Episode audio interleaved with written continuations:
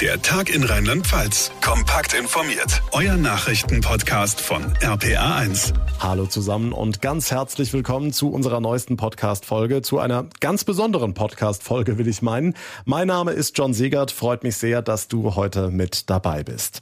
Pandemie, Ukraine-Krieg, Inflation und, und, und. Keine Frage, wir leben in sehr turbulenten Zeiten, die uns eine ganze Menge abverlangen. Immer mehr Menschen suchen deshalb nach Halt, nach einem Anker, der ihnen Kraft, der ihnen Stärke geben kann, egal was eben gerade so passiert.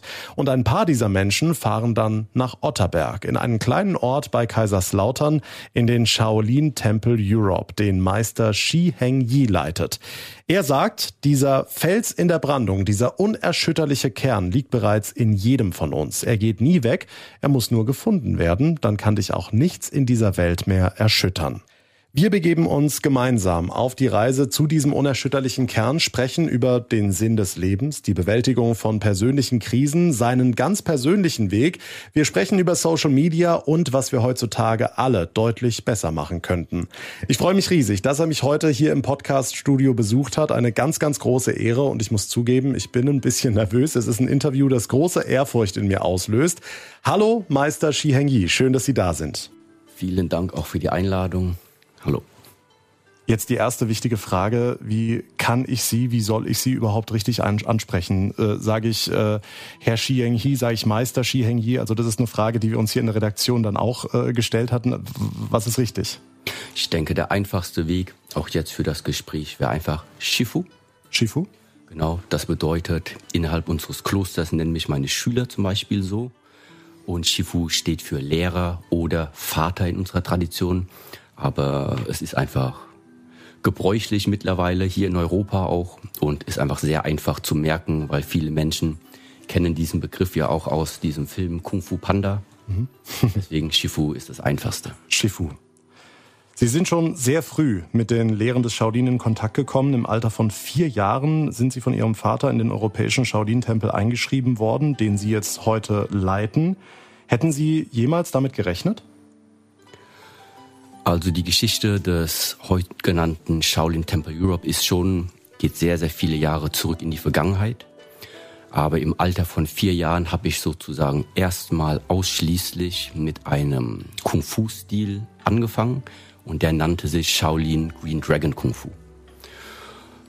Wie sich dann das Leben in den letzten Jahren entwickelt hat, äh, war so eigentlich nicht abzusehen, aber ganz tief im Inneren muss ich sagen, dass da doch immer etwas vorhanden war, was so die Möglichkeiten offen gehalten hat, dass ich äh, sozusagen einen meiner Träume tatsächlich so in die Tat umsetzen konnte. Was hat Sie dabei inspiriert? Also mit vier Jahren würde ja unser eins oder unsere Kinder relativ selten auf die Idee kommen, dem Shaolin-Tempel beizutreten. Im Grunde genommen hat es für mich so angefangen, dass es einfach eine körperliche Betätigung war, wo ich abgesehen dann im Alter von fünf Jahren, sechs Jahren, wenn ich dann in Schule gegangen bin, einfach so einen sportlichen Ausgleich hatte. Dass ich mich dann später hinaus auch für die theoretischen Hintergründe und die philosophischen äh, Aspekte interessiert hatte, das kam erst später mit 12, 13. Aber vorrangig war es halt das Praktische, das Körperliche, unter anderem natürlich inspiriert auch dadurch, was man damals im Fernsehen gesehen hatte.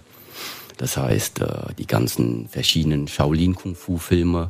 Und das ist natürlich schon interessant, wenn man als Kind da auch sieht, guck mal, die können so hoch springen und die haben so viel Kraft und diese Willensstärke. Und da fragt man sich halt selbst irgendwann, okay, ist das jetzt nur Film?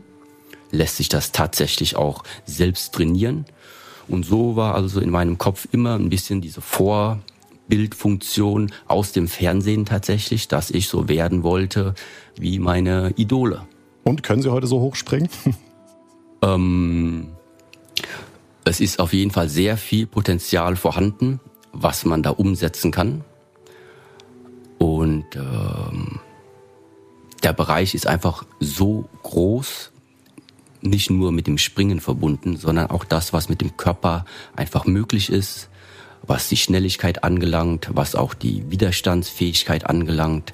Und insbesondere als kleiner Asiate, sage ich mal, ist es schon wichtig für mich auch zu erkennen, beispielsweise, ich kann Masse einfach äh, nicht so einfach ersetzen. Das heißt, Kraft ist Masse mal Beschleunigung. Das heißt, in dem Moment, wo ich eventuell jemanden vor mir habe, der massemäßig überlegen ist, da muss etwas anderes her, weil von meinem Gewicht nehme ich jetzt ja nicht so viel mehr zu. Mhm. Und deswegen wird es dann wirklich interessant, dass es also ein ausgeklügeltes System gibt, wie also dieses Massedefizit beispielsweise ähm, ausgeglichen werden kann. Mhm. Ja, und das gleicht halt manchmal, wenn die Menschen das nicht kennen, das gleicht einfach äh, etwas, was man so noch nicht gesehen hat oder noch nicht gespürt hat. Mhm. Und das ist so die Besonderheit tatsächlich der asiatischen oder der schaulinischen Kampfkünste, dass es da nicht nur darum geht, was man äußerlich, körperlich sieht, sondern insbesondere auch, welche, welchen Einfluss hat letztendlich auch die Geisteseinstellung und auch die innere Wahrnehmungsfähigkeit von einem Menschen selbst. Ja, das ist das, was wir heutzutage als innere Praxis bezeichnen. Da möchte ich gleich auf jeden Fall noch ein bisschen, bisschen viel näher drauf eingehen. Ähm, Ihre Eltern hätten diesen kleinen Asiaten, den Sie eben angesprochen haben, gerne in einer Juristenrobe oder als Bauingenieur gesehen. Wie haben Sie argumentiert, diesen klassischen Weg nicht einzuschlagen, sondern weiter den Weg des Shaolin zu gehen? Also in erstem Zuge, in der Art und Weise, wie ich aufgewachsen bin, da gibt's erstmal kein Nein. Das heißt, ich hatte bereits auch nach dem Abitur und nach dem Ableisten des Zivildienstes, hatte ich tatsächlich auch bereits damit begonnen, ähm, Wirtschaftsingenieurwesen zu studieren. Und habe aber dann entlang des Studiums gemerkt, dass ich schon immer eine Art Einzelkämpfer war. Und das bedeutet eben, es war sehr, sehr schwierig, äh, als Einzelkämpfer diese Art Studium höhere Mathe 1, 2 und 3, das äh, alleine zu bewältigen. Und dann kam aber eben ein, ähm, ein Zufall hinzu, dass einer meiner besten Freunde, gerade als ich in, diesem, in dieser Findungsphase war, okay, soll ich jetzt mit dem Studium weitermachen, da kam einer meiner besten Freunde äh, wieder zurück nach Deutschland. Wir sind zusammen aufgewachsen und haben dann entschlossen, komm, wir studieren einfach etwas zusammen und so hatte sich also das nächste Studium ähm, dahingehend ergeben, dass ich mit meinem besten Freund zusammen ähm, etwas anderes studiert hatte. Also Sie hatten ähm, den ganz normalen klassischen Weg Schule, Abitur, Studium abgeschlossen. Äh, wie war es parallel, wenn Sie mit vier Jahren im Shaolin-Tempel waren? Wann haben Sie da äh, die Reißleine gezogen? Wann, waren Sie zwischenzeitlich draußen? Haben Sie den Weg parallel beschritten? Von meinem vierten Lebensjahr bis zu meinem 18. war ich eigentlich durchgängig und größtenteils in Kaiserslautern, also in Rheinland-Pfalz in der Shaolin-Schule und hatte dort mein regelmäßiges Training. Parallel dazu bin ich eben auch die schulische Laufbahn gegangen. Und dann im Alter von 20 Jahren habe ich das erste Mal für längere Zeit dann Kaiserslautern verlassen und war dann ungefähr fünf Jahre in fünf, sechs Jahre insgesamt äh, auch im Ausland studieren, aber parallel eben äh, nebst dieser Laufbahn, sage ich mal, war die Praxis immer ein täglicher Bestandteil sozusagen von meinem Leben. Das heißt, auch wenn ich in anderen Städten war, war die erste Suche immer erstmal, wo ist die nächste Kampfkunstschule? Und wo kann ich sozusagen fragen, ob ich da mittrainieren darf? Und parallel natürlich auch äh, Neues wieder erlernen kann. Und wann war der Switch, dass Sie gesagt haben, okay, klassischer Weg ist nichts für mich und ich möchte diesen, diesen Shaolin-Tempel leiten? Hatten Sie überhaupt diese Ambition?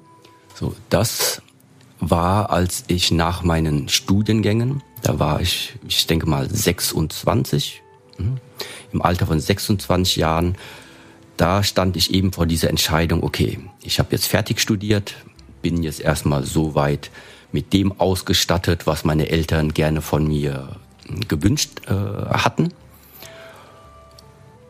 Und dann stand ich da eben und musste entscheiden, okay, gehe ich jetzt raus in die freie Marktwirtschaft und versuche da eben äh, etwas zu etablieren? Oder will ich lieber vielleicht mit etwas mehr Risiko versuchen, einen Weg einzuschlagen, der, der einfach tief in meinem Inneren ich mich damit mehr identifizieren konnte.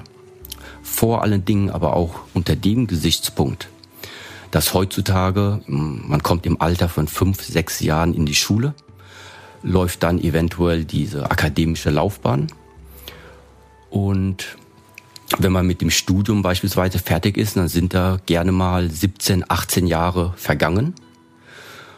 Letztendlich aber habe ich jetzt in meinem Fall im Alter von vier Jahren ja bereits mit dem Shaolin Kung Fu begonnen. Und ich habe mich halt einfach gefragt, selbst mit diesen äh, 16, 17 Jahren Schulausbildung und Abitur und alles drum und dran, aber noch mehr Zeit als diese Laufbahn habe ich eigentlich immer mit der Kampfkunst verbunden. Das heißt, weswegen sollte ich jetzt die Kampfkunst ähm, wegstreichen, nur um jetzt äh, einen Weg einzuschlagen, den eventuell meine Eltern sich von mir wünschen oder der eventuell in der Welt äh, anders angesehen wird. Und so habe ich eben beschlossen, nee, ich mache das, was mir vom Inneren her am meisten zusagt und finde einfach raus, wie einfach oder wie schwierig, wie machbar oder wie unmöglich dieser Weg zu gehen ist. Und unabhängig davon, welchen Weg man jetzt heutzutage einschlägt, ich denke, es gibt einfach keinen einfachen Weg. Und man wird eben ein Spezialist und man wird eben besonders gut in einem Bereich, wenn man in einem Bereich bleibt und dann durch genügend Hochs und Tiefs gegangen ist, bedeutet, dass das Überwinden von Herausforderungen, egal in welchem Metier, egal in welchem Beruf, das gehört einfach zum Wachsen dazu. Genau weil man eben merkt, dass da eine bestimmte Begrenzung ist, weil man merkt, dass man da selbst im Moment nicht weiterkommt. Deswegen wird eben zum Beispiel äh, die Kreativität angeregt, jetzt erst recht nach Lösungen zu suchen, um dieser Problematik, um diese Herausforderung in Zukunft eben nicht mehr zu begegnen.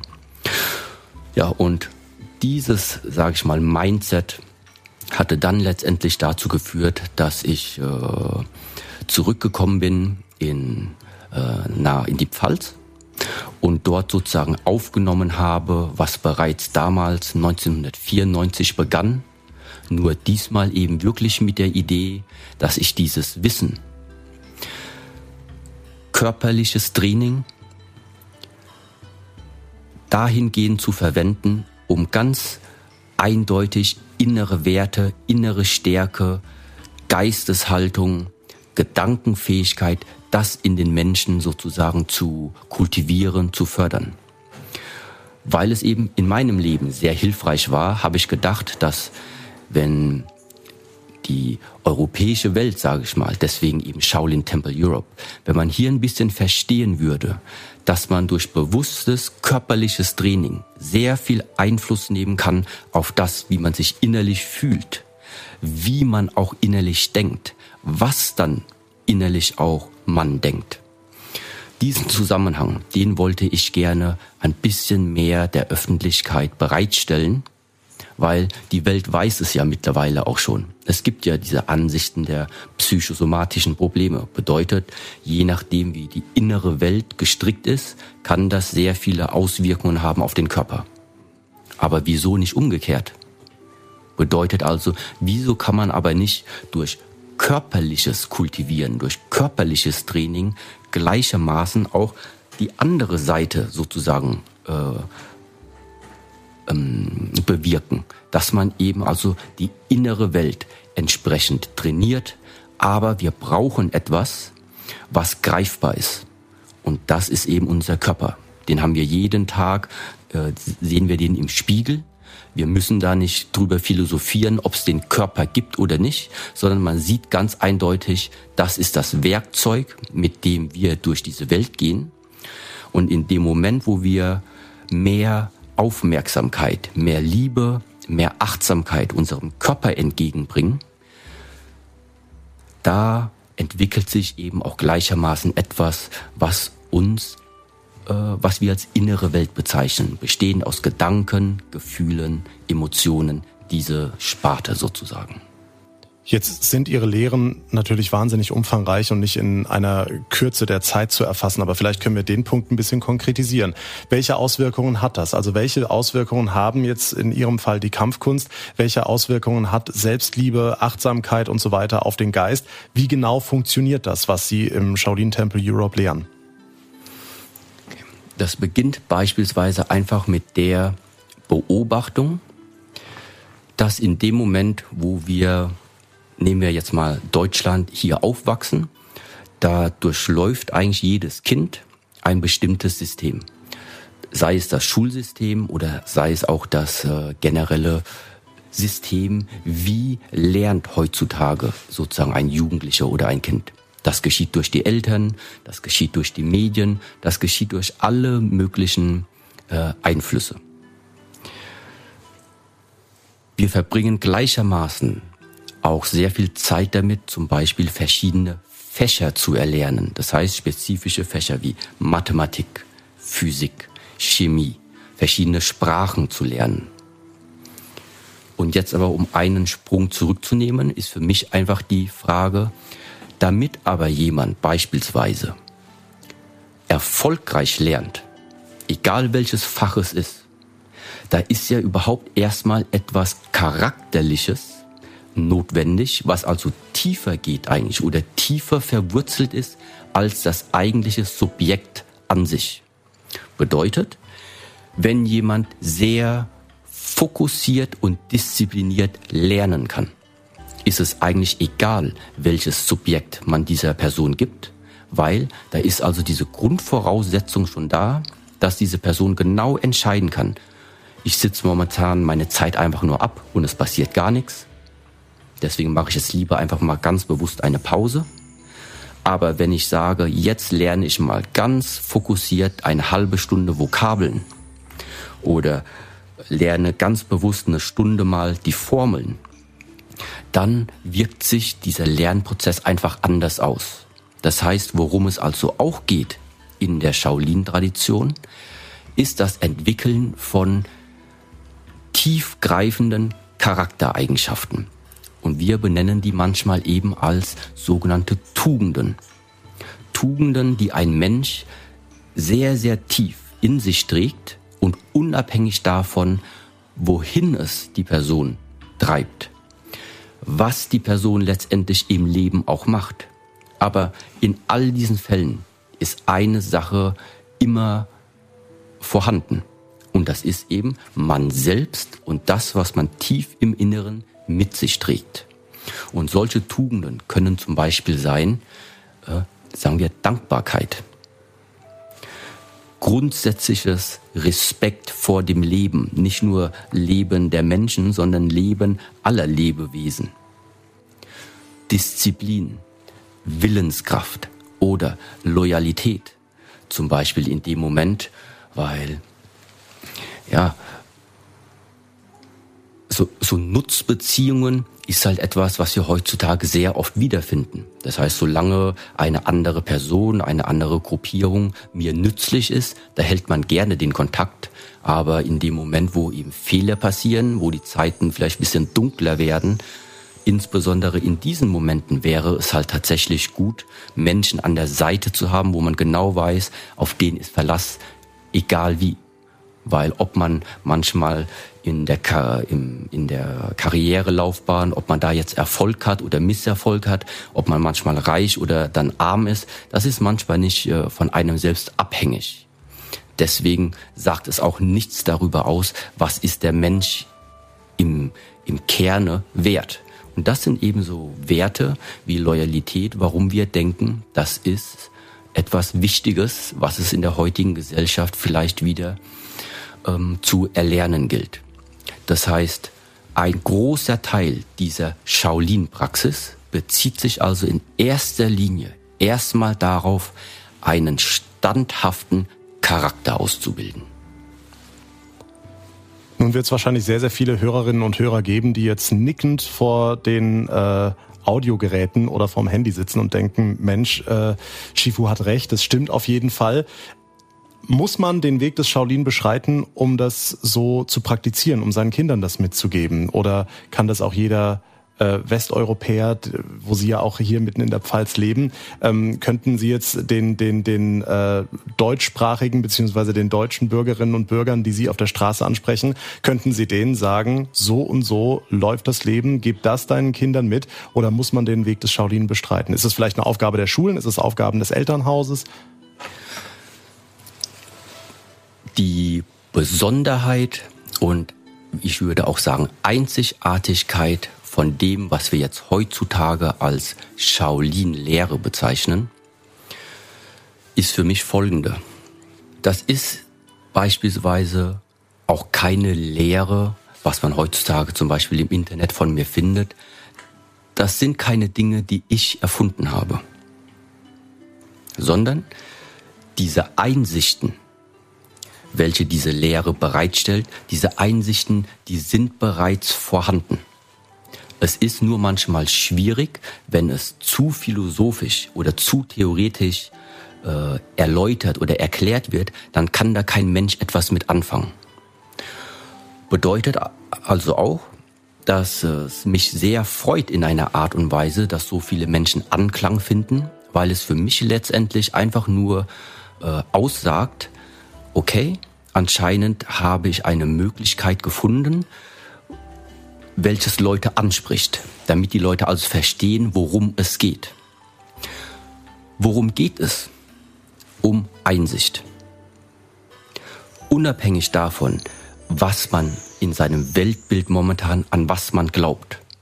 Es muss kein Mensch seine Religion oder seinen Glauben ablegen, nur um weitere Einsichten, sage ich mal, zu erlernen. Und die Besonderheit des Shaolin-Weges oder der Shaolin-Praktiken ist eben, dass da sehr wenig oder um, um eigentlich zu sagen, dass es gar keine Praktiken gibt, die letztendlich auf Glauben basieren, sondern die Praktiken basieren auf Praxis.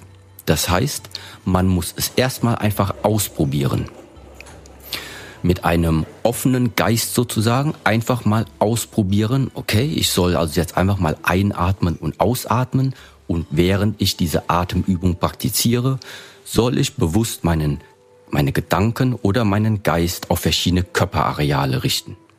Das kann man ja einfach mal probieren. Und nach einer gewissen Zeit, vielleicht schon nach einer Woche, bei manchen Menschen vielleicht nach einem Monat, kann man dann selbst die Rückschlüsse ziehen, was hat jetzt diese Praxis für einen selbst, welche Einsichten haben einem diese Praktiken gegeben. Und diese Einsicht, das ist das Elementare und das Wichtige, was eben dann jeder Mensch auch entlang seiner Lerngeschwindigkeit selbst praktizieren kann. Deswegen nennt man die buddhistische Lehre worauf eben der Shaolin-Tempel begründet. Deswegen nennt man sie auch eine Erkenntnisreligion, äh, sage ich mal, weil es eine Art Religion ist, die auf Erkenntnis beruht. Das heißt, solange man selbst für sein persönliches Leben etwas nicht selbst erkennt, muss man es auch nicht annehmen. Und so baut sich eben das System auf, dass es immer wieder verschiedene Praktiken gibt, die man dann für eine Zeit lang ausprobiert und aufgrund dieses Ausprobierens, aufgrund der Praxis entstehen dann Einsichten. Einsichten, die, egal wohin man jetzt geht, die kriegt man aus dem Körper eben nicht mehr raus. Die kriegt man aus seiner Weltansicht nicht mehr raus. Und das ist eben für uns der Grund, warum wir denken, dass es sehr wenig mit einem blinden Glauben zu tun hat, sondern man erfährt, man erlebt und man spürt selbst an seinem eigenen Körper, nicht durch Hörensagen von anderen, dass es gut ist. Ja, dass es heißt, ja, wenn du dich mit der buddhistischen Lehre beschäftigst, dann wirst du ruhiger, dann wirst du gelassener, dann hast du ein bisschen weniger Stress. Das ist das Hörensagen. Aber man benötigt die Praktiken. Diese muss man in den Alltag integrieren und dann kann man selbst für sich erkennen, was es, wie es sich anfühlt. Und das ist ja letztendlich, worum es äh, in diesem Leben geht. Weil man könnte 300 Jahre leben, aber 300 Jahre, in denen man viele, viele Jahre davon sich nicht wohlfühlt. Ja, für was lebt man dann so lange? Mhm. Oder man hat eben vielleicht 50 Jahre, 60 Jahre, aber 60 qualitativ hochwertige, gefühlte, vollständig äh, erlebte Momente. Das heißt, es geht tatsächlich um die Qualität, mit welcher Geisteshaltung, mit welchem Gefühl laufen wir eigentlich tagtäglich durch die Welt. Und das ist der Einflussbereich eben der Shaolin-Lehre. Jetzt sprechen Sie eines der größten Probleme der heutigen Zeit an. Wir haben ein Land, in dem wir sehr viel Wohlstand haben. Es gibt soziale Absicherungen, keiner muss hungern. Was vielen aber fehlt, ist eben dieses Glück, diese Lebensfreude. Mehr noch, die Zahl psychischer Erkrankungen ist in den letzten Jahren drastisch gestiegen. Wir haben Mobbing an den Schulen. Wir haben äh, eine Welt, die durch Social Media oder nicht zuletzt wegen Social Media sehr, sehr oberflächlich geworden ist. Da wird dann viel auf Aussehen und Co. geguckt. Wir haben sehr viele, nicht zuletzt wegen Corona, Fälle von Depressionen oder Suizidversuchen. Was würden Sie jemandem raten, der vielleicht akut selbstmordgefährdet ist, der Depressionen hat, der mit sich selbst überhaupt nicht im Reinen ist, der zu Ihnen ins Kloster kommt oder auch Sie auf der Straße einfach anspricht, vielleicht gar nicht den Weg des Shaolin geht und Sie um Hilfe bittet. Was würden Sie diesen Menschen sagen? In dem Moment, wo ein Mensch bereits so weit vorgedrungen ist, mit dem Wunsch, das eigene Leben eventuell zu beenden. Das ist keine Entwicklung, die von heute auf morgen entstanden ist. Bedeutet, da hat sich so viel angestaut, da ist so viel Historie in dieser Überlegung, dass ich da auch ganz ehrlich sagen muss, von einem Tag auf den anderen, nur durch einen einzigen Satz, ist es sehr, sehr schwierig, da überhaupt eine Veränderung ähm, anstreben zu können. Das heißt, letztendlich ist überhaupt erstmal die Erkenntnis da, es benötigt Zeit egal was am Menschen entwickelt werden soll, es benötigt Zeit in beide Richtungen. Man kann sich negativ entwickeln, man kann sich positiv entwickeln, aber wir benötigen Zeit. Wenn jemand akut gefährdet ist, sich das Leben zu nehmen, gibt es tatsächlich nur eine Möglichkeit, vorrangig erstmal die Person auf jeden Fall daran zu hindern. Ja, und das ist manchmal eben nicht, äh, nicht machbar nur durch Worte. So, wenn aber dann irgendwann ein bisschen dieser Impuls abgeklungen ist, dann kann man langsam anfangen, bestimmte Sichtweisen da vielleicht wieder hingehend äh, zu erweitern. Ähm, ja, aber für, für all diese akuten Problematiken, egal was es ist, das sind alles Konsequenzen, die sich aus einer langen, langen Entwicklung her ergeben haben. Und deswegen ist es ebenso wichtig, dass es Gegenpole gibt, dass es andere Methoden gibt, die jetzt frühzeitig erkannt werden, bis diese auch anfangen dann eine Wirkung zu entfalten. Gut, dann gehen wir weg von den Akutfällen. Bleiben wir jetzt bei dem Mobbingopfer an, äh, an den Schulen zum Beispiel oder bei den Leuten, die auf Social Media äh, beleidigt werden oder sonst irgendwas. Was würden Sie denen sagen?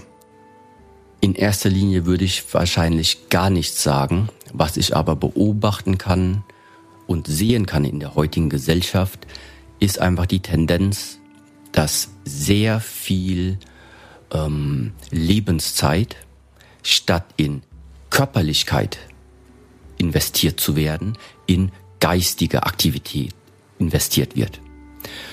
Das ist an sich auch nicht verkehrt, aber es ist verkehrt, wenn man noch zu jung ist.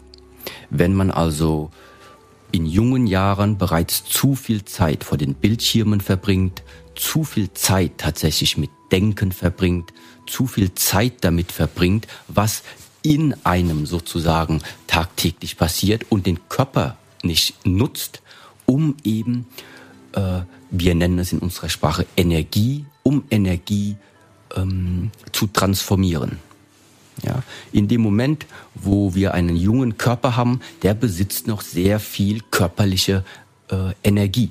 Und diese Energie, wenn wir die nicht in die richtigen Bahnen lenken, wenn der Körper also nicht genutzt wird, damit die Energie fließt, dann staut sich diese Energie. Und wenn man eben jung ist, dann staut sich diese Energie, ich sage das jetzt sehr simpel, in dem Maße, dass die Energie sich in den Gedanken widerspiegelt. Und da also sehr viel Geistesaktivität ist, aber der Geist des Kindes oder der Geist des Jugendlichen, der ist aber doch nicht so weit gereift wie der Geist beispielsweise eines 60-Jährigen oder 65-Jährigen. Weil im Alter fängt es eben an, dass die körperliche Aktivität abnimmt, aber dafür die geistige Fähigkeit jetzt äh, Vorderhand bekommt. So, das heißt, was ist der Rat grundsätzlich an die Gesellschaft? Dass es unbedingt einen körperlichen Ausgleich geben muss, unabhängig davon, ob das jetzt Kung Fu ist oder ob das jetzt Tai Chi Chuan ist oder ob das Karate ist, Taekwondo ist oder Fußball oder Schwimmen oder Tennis. Es geht nicht um das Kung Fu, es geht nicht um das Shaolin. Es geht erstmal um die Einsicht in die Natur von dem, was wir Menschen sind, bestehend aus einem Körper mit einem innewohnenden Geist oder einer Seele, wie man das auch nennen mag. Und weil wir eben diesen Körper besitzen, müssen wir ihn auch nutzen, weil sonst hätten wir ihn nicht. Und das ist überhaupt erstmal eine ganz simple und banale Einsicht, die aber jetzt umgesetzt werden muss. Und entlang dieser Art des Lebensweges balanciert sich und harmonisiert sich das, wie gesagt, was ich als Energie bezeichne, fast automatisch innerhalb von uns. Das heißt, unser Körper, unser Organismus, der weiß, wann ist jetzt körperliche Aktivität notwendig, wann ist jetzt geistige Aktivität notwendig. Aber wenn beides sich zu sehr mischt und zu sehr in Chaos gerät, ja, dann sieht auch die Weltbild, die Weltansicht wird dann dadurch auch sehr chaotisch. Und dann kann es eben sein, dass Menschen statt auf sich selbst zu hören, statt wirklich zu spüren, was kann ich selbst, was, wie sehr vertraue ich mir, wie viel Kraft ist in mir vorhanden, statt also Selbstvertrauen zu haben, fließt dieses Selbstvertrauen weg und man achtet eher darauf, oh, was denken die anderen von mir? Und ah, ich weiß nicht, ob ich das kann. Das heißt, dann kommt da sehr viel Selbstzweifel, weil da einfach eine gewisse innere Stärke, ein gewisser innerer Charakter eben noch nicht ausreichend kultiviert ist. Weil letztendlich ist es unabhängig davon, was die Gesellschaft außen sagt, Trotzdem ist es aber ja unser eigenes Leben. Ja, es gibt eben eine bestimmte Welt, da kann man jeden Tag in die Großstädte Deutschlands gehen, aber es gibt eine Welt, die kennt in jedem Menschenleben immer nur eine Person selbst. Das heißt, es gibt eine Welt, die bekommt da draußen kein anderer mit. Und das sind eben die, das ist diese eigene Welt von sich selbst und in, mit in dieser Welt zurechtzukommen, das ist auch ein sehr, sehr wichtiger Bestandteil von dem, wie wir uns entwickeln äh, können und eben in unserer Tradition sollten. Jetzt haben Sie öfters über die Energie gesprochen. Da habe ich bei den Recherchen im Vorfeld einen, äh, ein schönes Thema gefunden, nämlich das Thema Tod. Also ist jetzt natürlich ein Thema, das jetzt in der westlichen Welt nicht wirklich als schön angesehen wird. Ähm, dieses Thema Energie, weil Sie sagen, die ganze Energie, die, die in uns wohnt, ist eigentlich nur geliehen. Vielleicht könnten Sie das ausführen. Unabhängig davon, wenn man sich mit der buddhistischen Lehre oder den Shaolin-Lehren beschäftigt, kommt man automatisch früher oder später auch auf äh, Themengebiete, die beispielsweise die Reinkarnation, sprich die Wiedergeburt äh, betreffen. Ich kann nur aus meiner Beobachtung sprechen, wie ich bisher in die Welt schaue. Und manchmal ist es eben so, dass wir sehr, sehr viele Regenwolken am Himmel sehen. Und einen Tag später oder einige Stunden später sind die Regenwolken aber gar nicht mehr vorhanden. Das heißt, sie sind scheinbar spur, äh, spurlos verschwunden haben sich aber tatsächlich einfach nur in Form von Regentropfen gerade auf die Erde zubewegt. Dann ist die Erde nass. Irgendwann ist aber auch der nasse Boden verschwunden, weil eben die ganze Feuchtigkeit jetzt von verschiedenen Pflanzen und verschiedenen anderen äh, Arten, sagen wir mal, aufgesogen worden sind. Das heißt, das ist überhaupt eine Art Ansicht, wo ich also sage, okay, ich weiß nicht, als was wir äh, wieder recycelt werden, sage ich mal, aber dass etwas einfach spurlos verschwindet und aus etwas auf einmal null wird, das kann ich einfach in meinem Leben bisher so nicht äh, beobachten.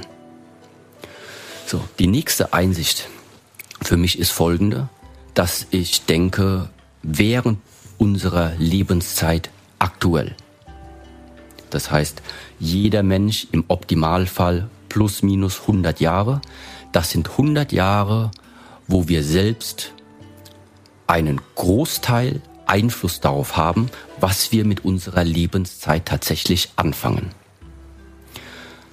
Dennoch gibt es aber etwas, wo wir bereits seit Anbeginn unserer Geburt gar keinen Einfluss drauf haben. Und das ist beispielsweise diese Einsicht, wenn wir einfach mal ein Bild irgendwo wiederfinden von einem unserer Urgroßväter, und uns das anschauen, ja, dann stellt man da fest, dass da vielleicht ge bestimmte Gesichtszüge nach wie vor in uns heute vorhanden sind. Obwohl wir gerade von einer Person sprechen, die vor 200 Jahren gelebt hat, wir selbst nie angetroffen haben. Aber was bedeutet das also?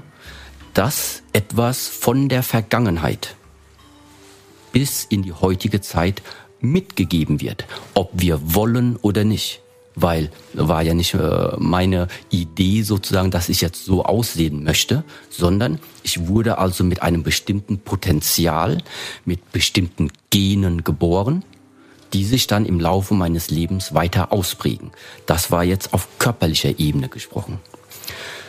In unserer Tradition allerdings sagen wir eben, der Körper ist aber eventuell nur ein Bestandteil von dem, was wir Menschen sind.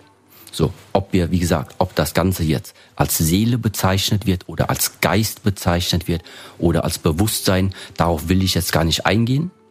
Aber es scheint eine weitere Instanz in uns Menschen innezuwohnen, deren Entwicklungsstand sehr ähnlich dem des Körpers entspricht. Bedeutet, auf körperlicher Ebene wird eben die DNA oder die Gene weitergegeben. So, und was ist jetzt mit der Information, die unser Geist während einer Lebenszeit beispielsweise ähm, erlernt, beispielsweise äh, Einsichten generiert? Und dieses Weltbild eben zusammen, zusammengezogen zu dem, was ich auch vorher gesagt habe, würde für mich beispielsweise erklären, wie kann es sein, dass manchmal äh, junge Kinder geboren werden und man stellt da sehr äh, schnell fest, dass die ein bestimmtes Talent, sage ich mal, haben, dass die mit Musikinstrumenten eine sehr, sehr schnelle Verbindung auf, aufnehmen können oder andere äh, Kinder sehr, sehr gut mit Zahlen, mit Koordination, mit Organisation umgehen können. Und das sind eben für mich beispielsweise einfach ähm, Ausprägungen, wo der Gedanke nahe liegt. Das ist deswegen so, weil irgendwo in der Vergangenheit eventuell schon etwas entwickelt worden ist, was im Sinne von Information einfach weitergegeben worden ist. Und man eben dementsprechend in diesem Leben auf diesem Informationsgehalt, auf den Einsichten, die man vorher bereits erlangt hatte, wieder drauf aufbauen kann.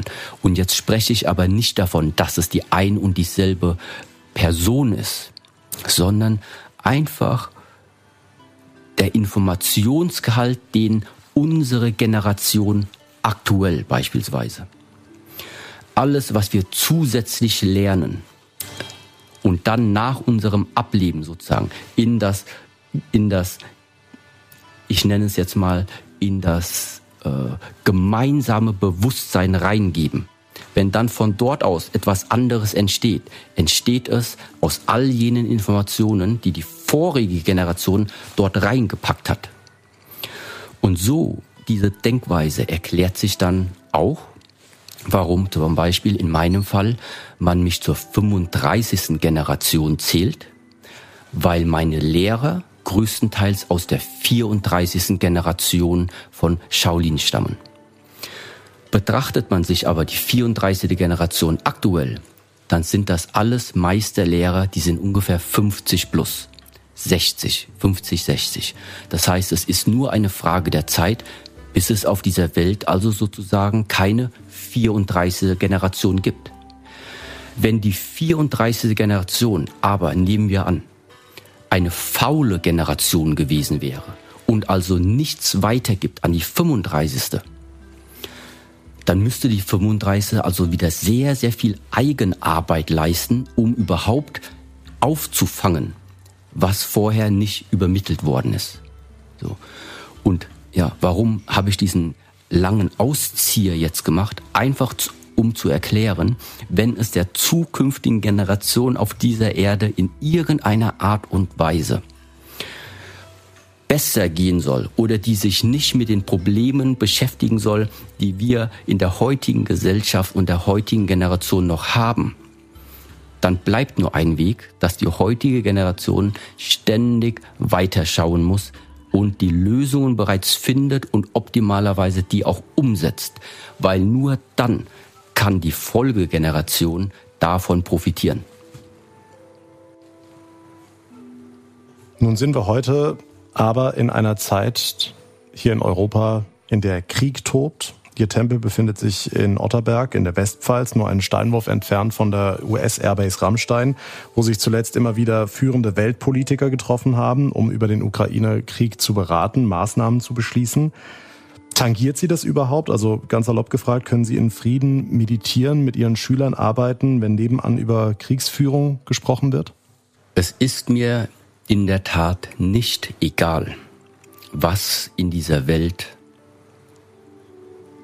gerade passiert oder grundsätzlich passiert.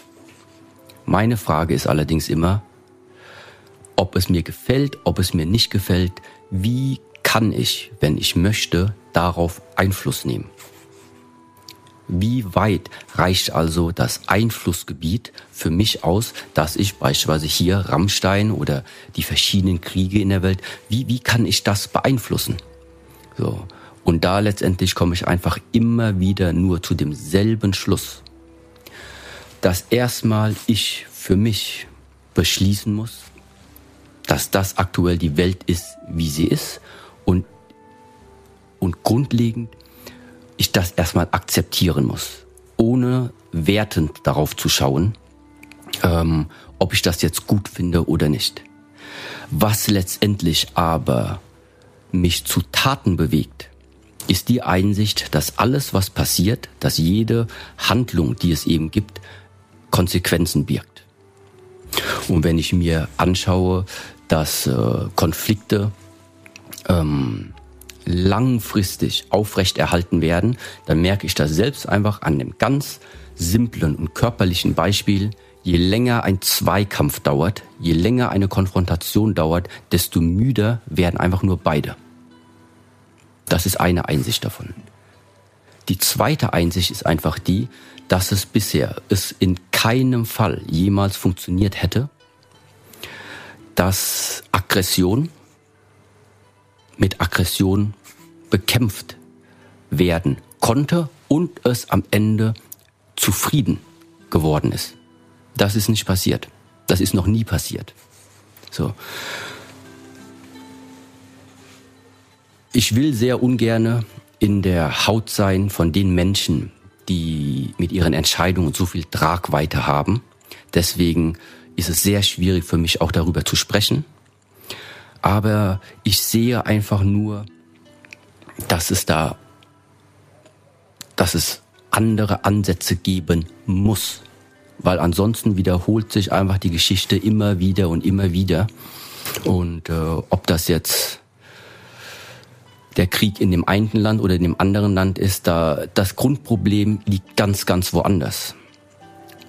Und meiner Meinung nach, denke ich, ist das ein Resultat davon, was die Menschheit heutzutage eigentlich für eine Ideologie von dieser Welt hat. Ideologie von dieser Welt bedeutet,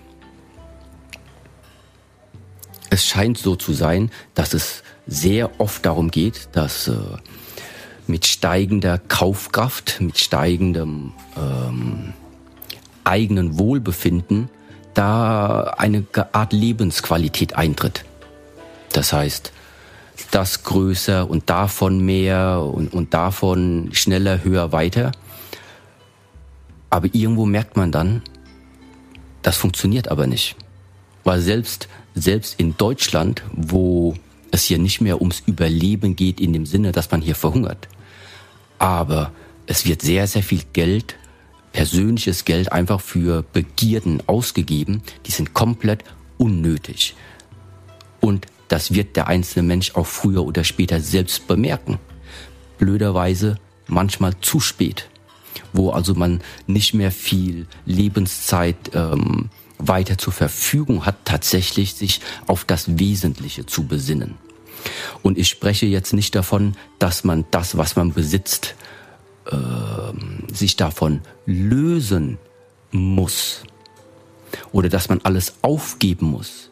Es geht erstmal darum, dass man für sich selbst begreift, wie sind die tatsächlichen Zusammenhänge von den Dingen, die ich im Alltag jedes Mal Woche für Woche, Jahr für Jahr anhäufe, was haben die letztendlich eigentlich mit der eigenen Lebensqualität, wie hängt das da miteinander zusammen?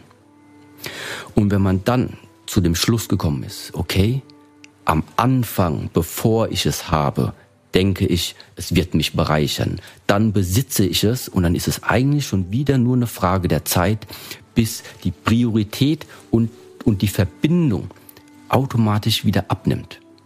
Und man eben feststellt, okay, das ist es also auch nicht. So. Und dann sucht man eventuell wieder nach anderen Neuigkeiten. Aber das alles ist gegebenenfalls nicht der Weg. Und wenn man diese Einsicht, dass weniger manchmal mehr Lebensqualität bedeutet, wenn man diese Einsicht nicht selbst irgendwann in die Hand nimmt, in die Hand nimmt und sozusagen jetzt bereits anfängt umzuschwenken. Man muss es nicht ganz weglassen, aber man muss einfach mal einen Gang zurücknehmen. Das würde schon reichen. Dann passt das hervorragend auch zu dem zusammen, wie aktuell sich auch, nehmen wir an, äh, unsere Wirtschaft sich da entwickelt. Weil steigende Preise hier, steigende Preise da, ja, wie soll man also auf Dauer es aufrecht erhalten können, weiterhin Geld in, in Umlauf zu bringen, ja, was man gar nicht hat. So. Das heißt, einerseits spiegelt bereits die Welt wieder, in welche Richtung es geht. So, und jetzt ist die Frage, die Welt, die wird auf jeden Fall diese Richtung nehmen. Wenn du selbst aber jetzt innerlich in deiner Welt anfängst stehen zu bleiben und sagst, ja, warum damals war doch alles gut, ich konnte mir alles leisten ohne Probleme und jetzt ist alles dran schuld, dass es nicht mehr geht. Wenn wir jetzt also innerlich stehen bleiben und nicht akzeptieren wollen, dass die Welt gerade im Umschwung ist, ja, dann führt das eben zu dem, was wir als Konflikt bezeichnen, als innerer Konflikt. Die innere Welt passt einfach nicht mehr zu dem zusammen, wie wir in der äußeren Welt es wahrnehmen. Und dieser innere Konflikt, der kann eben zu sehr viel Unmut führen und man kommt in eine Spirale rein. So, und statt aber eben jetzt zu warten, bis es soweit ist, ist es bereits jetzt an der Zeit, dass jeder Mensch eben mal in sich geht, und diese Lebenszeit, die noch zur Verfügung steht, sinnvoll so nutzt, was wirklich wichtig ist. Und ob da am Ende BMW draufsteht oder Audi, Kleinigkeiten. Das sind letztendlich Kleinigkeiten. Was würden Sie dann den Leuten raten, die allerdings extremer Angst vor sowas haben? Sie sagen, bloß nicht stehen bleiben, heißt das einfach das Schicksal der Welt, weil Sie sagen, die Welt geht auf jeden Fall in diese Richtung. Akzeptieren, mit dem Strom schwimmen, wie der Bambus schön mit dem Wind mitgehen oder wie geht man damit um? Die Welt war noch nie einfach. Die Welt war auch noch nie unkompliziert. Es hat schon immer seit Existenz in dieser Welt verschiedene Kräfte gegeben. Und die wird es auch immer geben, so wie in unserer Tradition eben sehr viele Menschen dieses Symbol von Yin und Yang kennen. Es gibt immer beide Kräfte. Die Frage ist allerdings, ist, ist allerdings jetzt, wenn ich in diesem Leben unabhängig davon, von welcher Kraft konfrontiert werde, was passiert dann eigentlich mit mir? Schwimme ich jedes Mal, wenn es aufgeht, auf und wenn es abgeht, ab, dann bedeutet das, dass das Leben sehr chaotisch manchmal gehen kann, sehr, sehr, ähm, sehr unruhig, weil ich ständig also in dem Fluss von auf und ab und links und rechts und auf und nieder und haben und nicht haben und verlieren und gewinnen, weil ich da immer darin gefangen bin. Die Lösung liegt darin, vielleicht nach etwas zu suchen oder vielleicht etwas an sich, in sich zu entwickeln, was trotz aller Schwankungen der Welt sich nicht bewegt. Was trotz aller Schwankungen der Welt man tief in sich weiß, das bewegt sich nirgends hin.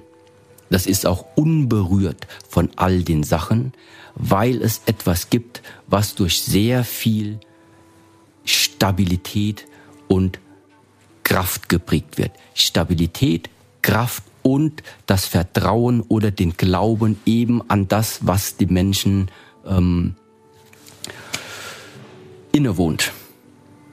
So bedeutet, die Welt wird nicht einfacher, aber es gibt Möglichkeiten, uns selbst stärker zu machen, uns selbst so vorzubereiten, dass wir eben den ganzen Wellenschlägen der Welt, ähm, sage ich mal, entgegentreten können, ohne selbst jedes Mal da in diese Schwankungen zu kommen.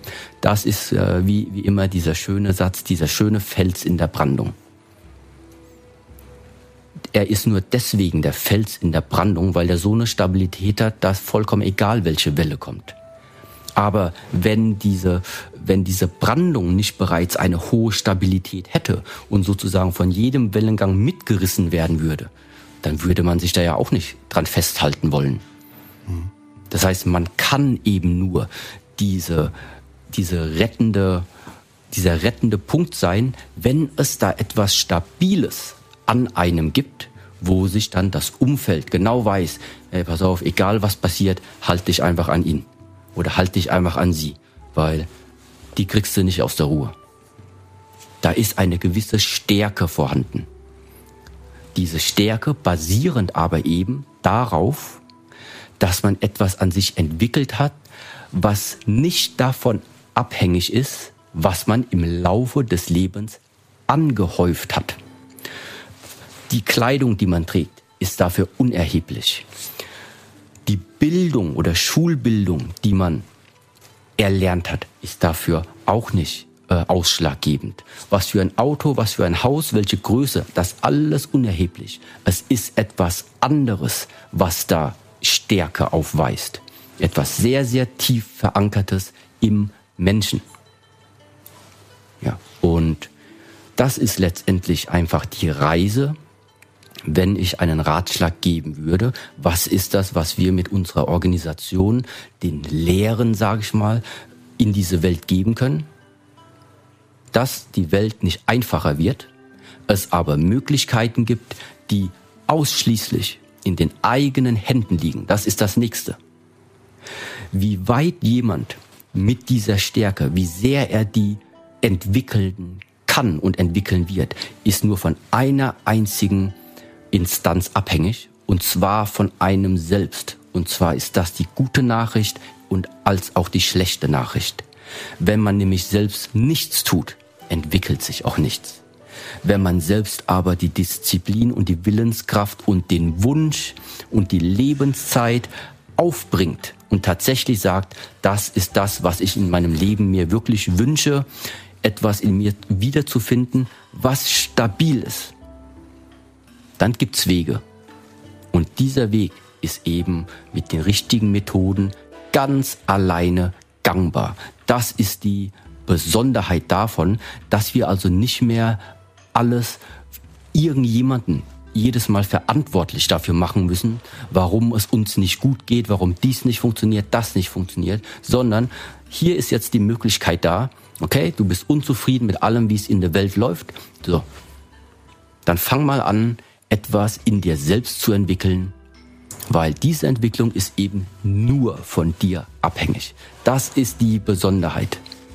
Und diese Lehren, die geben Sie seit nunmehr sehr, sehr vielen Jahren im Shaolin Temple Europe weiter. Bevor wir auf den Tempel in Otterberg zu sprechen kommen, erstmal auf äh, die Shaolin Wege bzw. Shaolin-Mönche allgemein zu sprechen zu kommen. Wir erleben in Wirtschaft, Politik eine immer zunehmendere Einflussnahme Asiens, Chinas, Japans, siehe zum Beispiel im Hamburger Hafen oder bei internationalen Politiktreffen. Jetzt gibt es Stimmen, die befürchten, dass die Shaolin-Bewegung von China instrumentalisiert werden könnte, um auch hier in Europa mehr Einfluss nehmen zu können. Was sagen Sie dazu?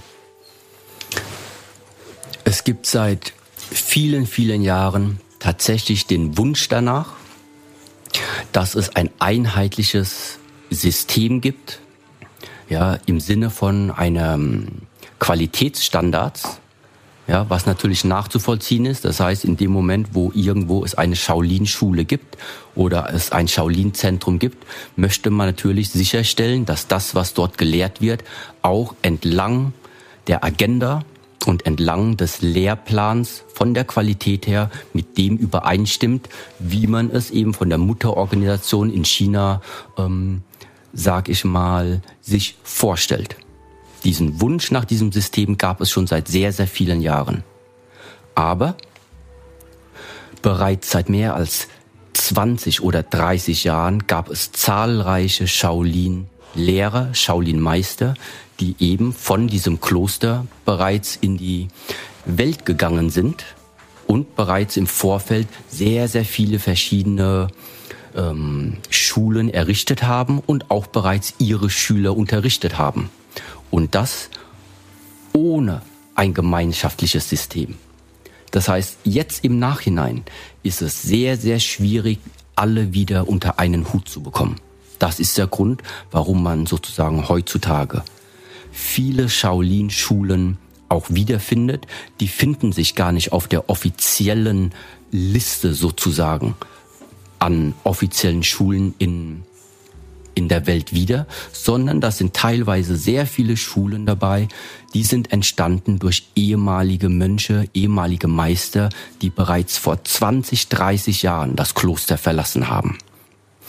Jetzt ist die Frage, was will man heutzutage selbst? Will man also unbedingt zu der offiziellen, ähm, zu der offiziellen, sage ich mal, äh, zu dem offiziellen System dazugehören, dann muss man dementsprechend eben eine offizielle Schule suchen. Wenn man aber sagt, ich bin mir nicht sicher, ob Shaolin sich in ein System packen lässt und ob Shaolin tatsächlich nur in einer Art und Weise wiedergegeben kann, dann kann man sich da einfach selbst umschauen und die Lehrer finden, wo man selbst von lernen kann. Und dann stellt man da eben auch gleichermaßen fest, dass es so viele verschiedene Shaolin-Schulen gibt. Dass es letztendlich einfach nur noch davon abhängt, mit welchem Lehrer kommt man da gut aus, mit welchem Lehrer denkt man, kann man etwas lernen. Genau. Also Sie sind völlig frei von der chinesischen Politik. Wir sind so organisiert, dass die chinesische Politik sehr wenig Einfluss darauf hat, was wir lehren und wie wir lehren. Mhm. Und das ist auch der Grund, warum wir uns Shaolin Temple Europe nennen auf den wir jetzt zu sprechen kommen wollen. Wenn unsere Hörerinnen und Hörer nun denken, das ist genau das, was ich brauche, vielleicht auch nicht nur einfach ein bisschen mehr meditieren, sondern ich würde gern mir diesen Tempel mal angucken. Da gibt's jetzt am 27. Mai diesen Jahres eine Gelegenheit dazu. Genau. Am 27. Mai ist sozusagen das Wessackfest. Das ist bei uns organisiert als ein Familienfest, wo also jeder herzlichst eingeladen ist. Und das Programm besteht sozusagen aus Vorträgen, die ein bisschen erläutern, worum geht es bei dem Kloster, worum geht es bei den Lehren. Gleichermaßen gibt es eben auch Demonstrationen, dass man also auch ein bisschen sieht, ah, okay, das heißt durch Willenskraft, durch genügend Training, was ist da körperlich alles möglich. Und das Beste allerdings ist eben, dass es auch Mitmachaktionen gibt, weil das ist letztendlich, worum es geht. Nur zuzugucken und zu sagen, oh, das ist so schön, da, da hat man einen schönen Unterhaltungsmoment, aber etwas Langfristiges fürs eigene Leben ist da nicht passiert. Das passiert nur dann, wenn man es selbst miterlebt und die Veränderung an sich selbst in dem eigenen Körper eben erfährt.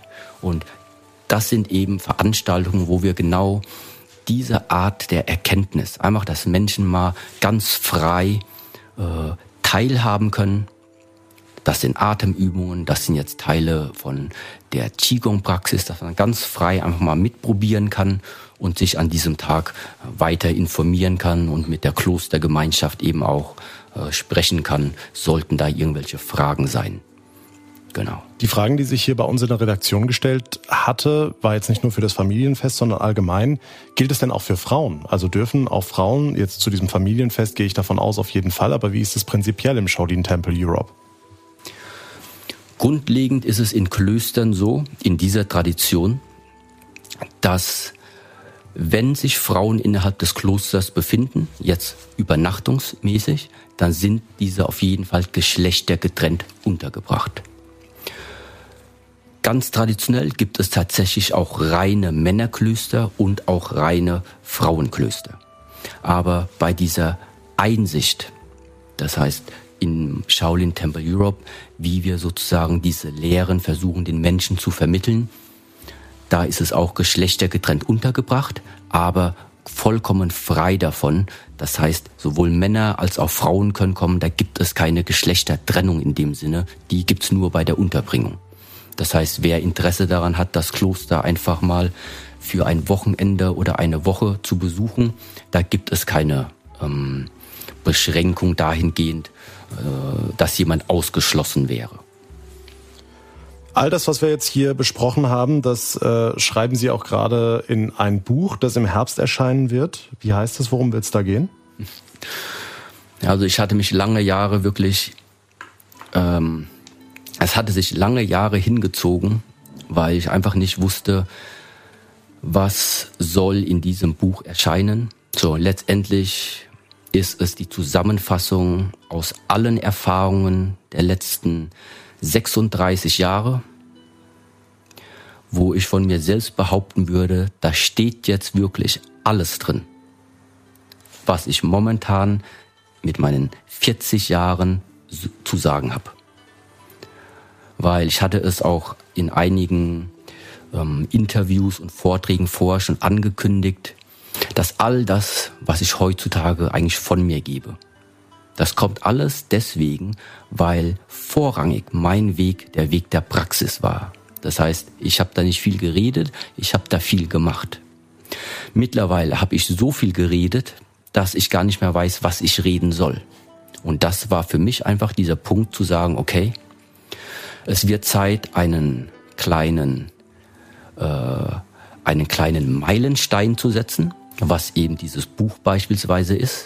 Und danach wird es dann erstmal ähm, vermutlich etwas ruhiger werden, wo ich wieder einkehren kann in meine Praxis. Und wer weiß, vielleicht dann wieder in fünf Jahren oder zehn Jahren mal wieder aus der Höhle rauskomme. ja, aber ich spüre eben, dass da, es gibt nichts mehr, was ich der Welt zu sagen habe. Ich wiederhole mich jedes Mal immer wieder und immer wieder. All das ist jetzt einmal zusammengefasst in diesem Buch. Danach widme ich mich meiner eigenen Praxis. Und dann sieht man, was in fünf Jahren, zehn Jahren in der Welt passiert ist. Können wir alles ab dem 2. Oktober nachlesen, dann kommt das Buch auf den Markt.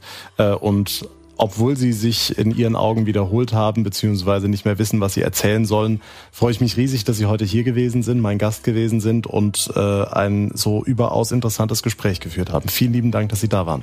Vielen Dank auch nochmals für die Einladung und ich glaube, ich hatte es vergessen, aber das Buch nennt sich Shaolin Spirit. Vielen Dank. Danke auch.